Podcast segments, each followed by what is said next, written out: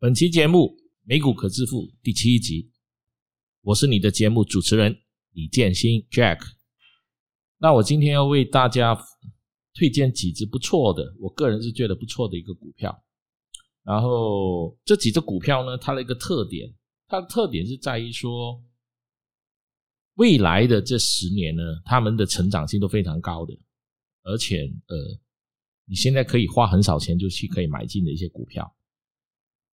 比如说，以目前大概八十块美金，台积电，大家都知道，全球所有的晶片的代工、元晶代工都是由他们来掌控了超过一半的市场。但如果可能，你觉得是说，呃，八十多块美金是有点贵了，呃，或许或许你是担心它下跌，或者是说没那么多钱，那我可以推荐你们几只不错的。那其中一只叫做台联电。它的代码是 UMC，UMC，它目前的股价是五块八毛四，五块八毛四。那我推荐大家去买这只股票呢，呃，主要是我自己本身是有几个看法的。这几个看法就是说，首先我知道它刚刚是在那个跟美国的司法部达成协议，虽然法院还没有判出来，但他们已经出了一个公告。原本他们是要赔接近十亿美金的，但可能呃，那既然他们出了公告，应该是有把握是跟这个美国的法院达成协议，他只需要去付出大概是六千万美金的这个这个赔款这个数字。那可能对于我们一般人来讲呢，呃，六千万美金是一个天文数字，但是对于台积电呃，对这个呃所谓的台联电来说，这个数字跟他要。准备赔出去的十亿美金，两者之间的差距是非常的大。那所以这个利好消息会让它本身的这个未来的一些不确定因素呢，可以已经是完全下降的。那我自己本身是，我先看一看啊，我买入的时候的价格。那我买入的价位是在四块八、四块八毛八、五块两毛九分批买入的，分批买入的。那呃，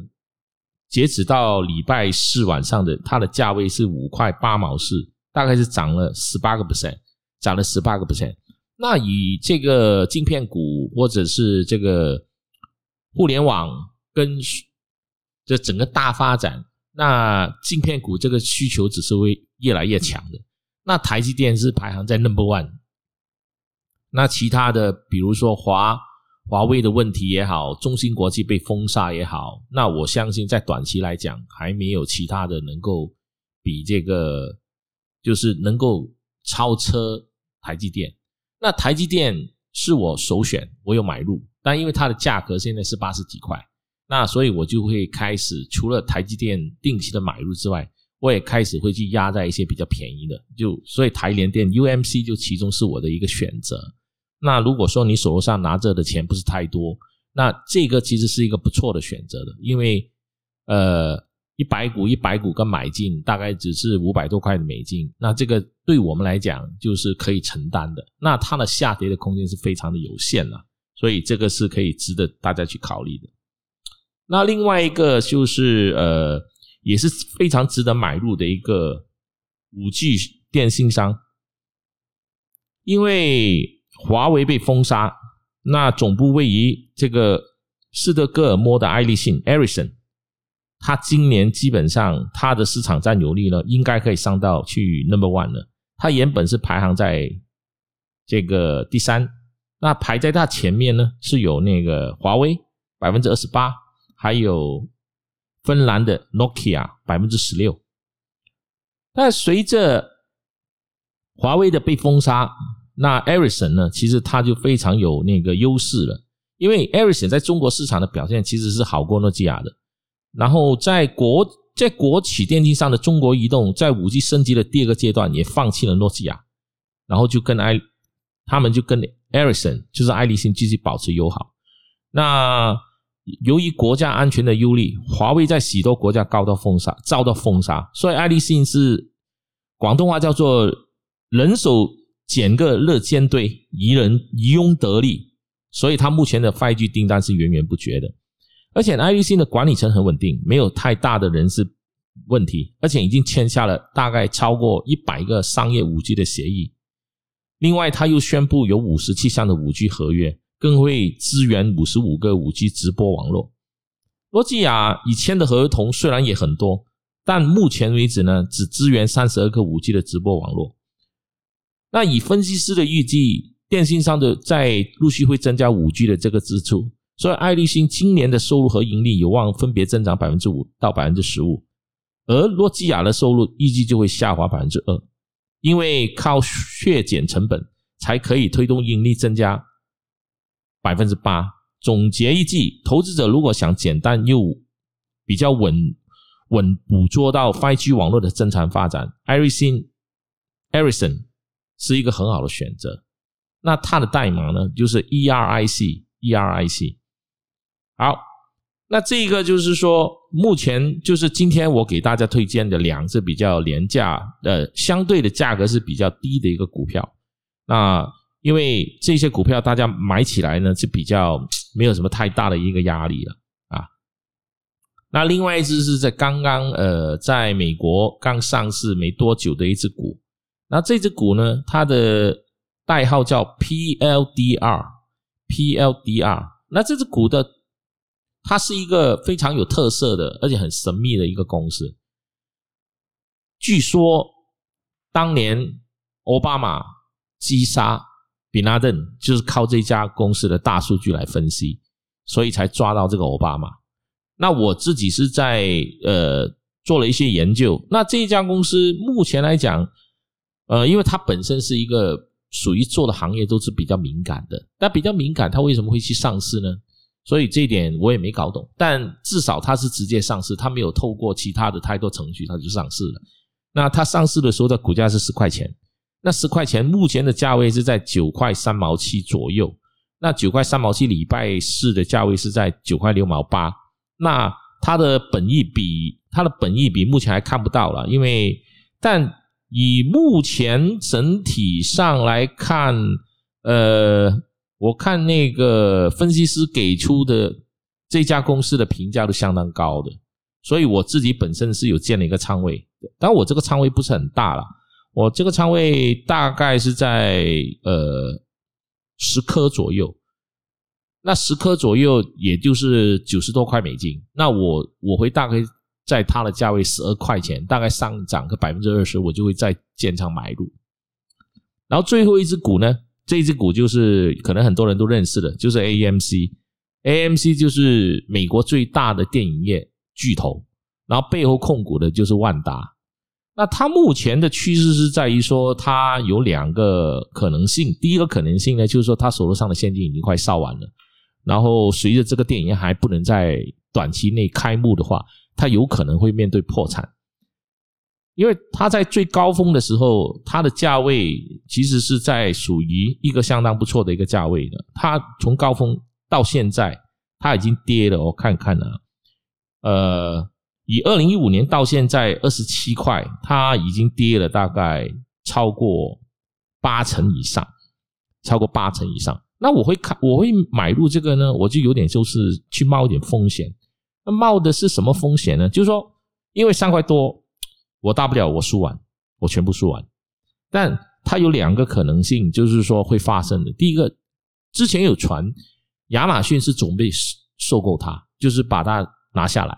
因为亚马逊也好，Apple 也好，他们现在都已经进入，包括 Netflix 都已经进入这个传统的电影院里面真正的竞争了。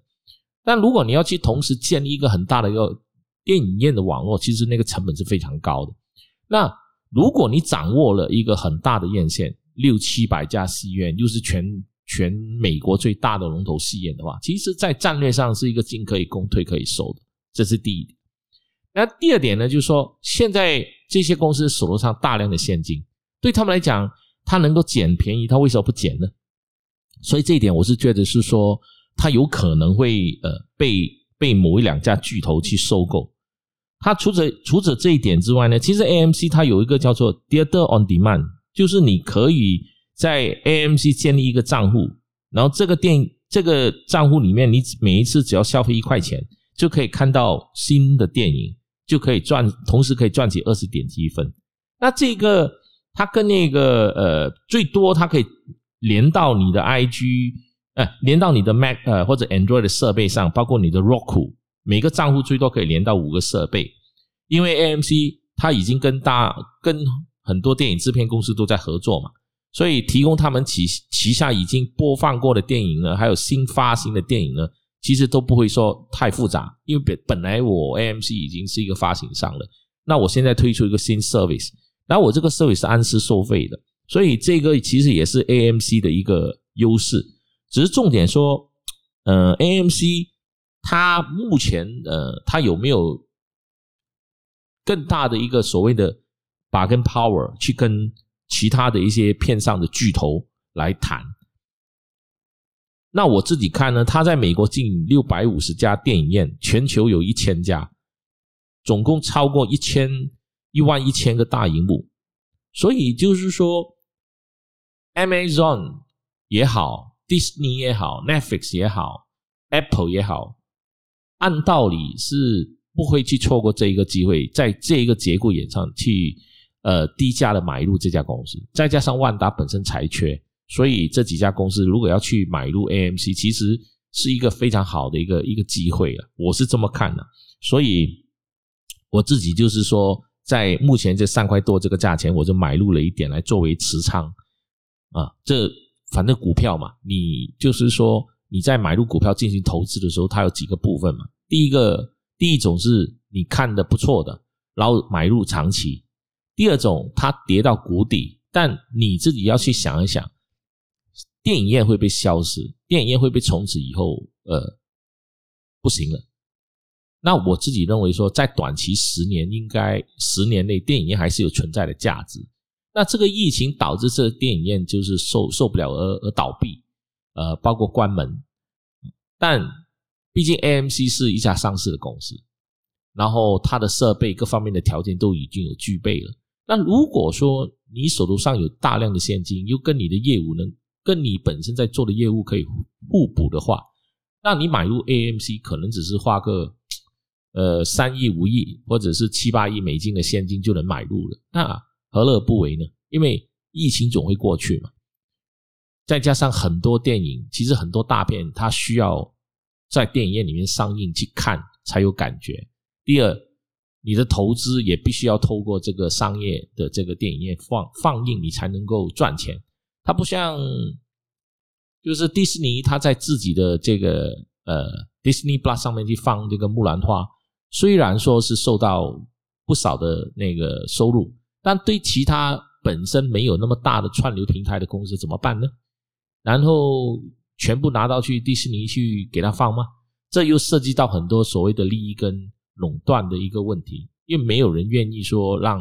迪士尼继续的做大，而影响了他们的自己本身的市场的地位嘛。所以我是这么看，我是觉得说，呃，在这个 moment 三块多这个价钱，如果再低一点，其实呃冒一点险。买入大概一百一百股来作为是一个投机，我觉得其实是一个不错的一个投机的对象。嗯，这就是我自己的一个一个看法。那随着美国的这个十一月三号，呃，总统大选即将来临了，那很多人在看到底是要买入还是要卖出，还是要继续的观望。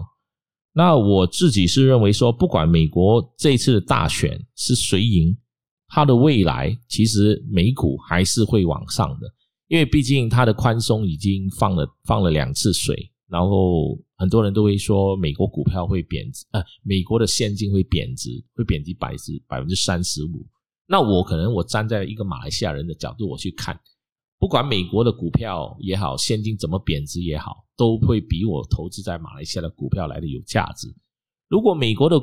美金贬值，我用马币去换美金。我可以减少支出，我去买美国股。那如果美金不贬值，我美我以后的股票卖的，我换成马币，我还是赚。最重要，本身美国的企业还是非常的有竞争力，所以只要你看好一些股票，看好一些企业，你买入，你是长期持有，至少是看长期持有是三年到五年，美国的企业还是值得你买入的，尤其是在。有一些是非常不受这个疫情影响的，比如说沃尔玛，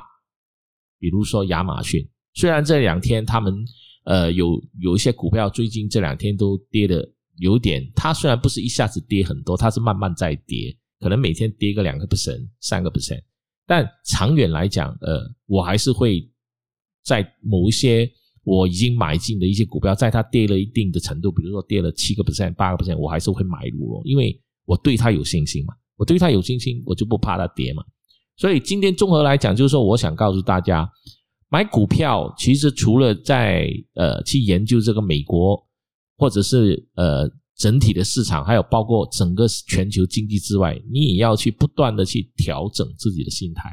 调整自己的心态，包括你手上拿着的这个现金，或者你要买入的股票，你能够承担的风险是多少？承担的是百分之十还是百分之二十？那如果你觉得你能够承担的风险相对比较高的，你又希望是能够呃用小刀去呃砍大树，那你就可以尝试去买入一些交风险性较高，但是如果它的回弹可能会非常高的一些股票，加上我前面所说的 AMC，那另外就是我前面也推荐的，包括了 e r i s o n E R I C e r i s o n 这个爱立信，它是至少以目前来讲，它全。全球不是排第一就是排第二的，因为华为已经被完全被封杀掉了。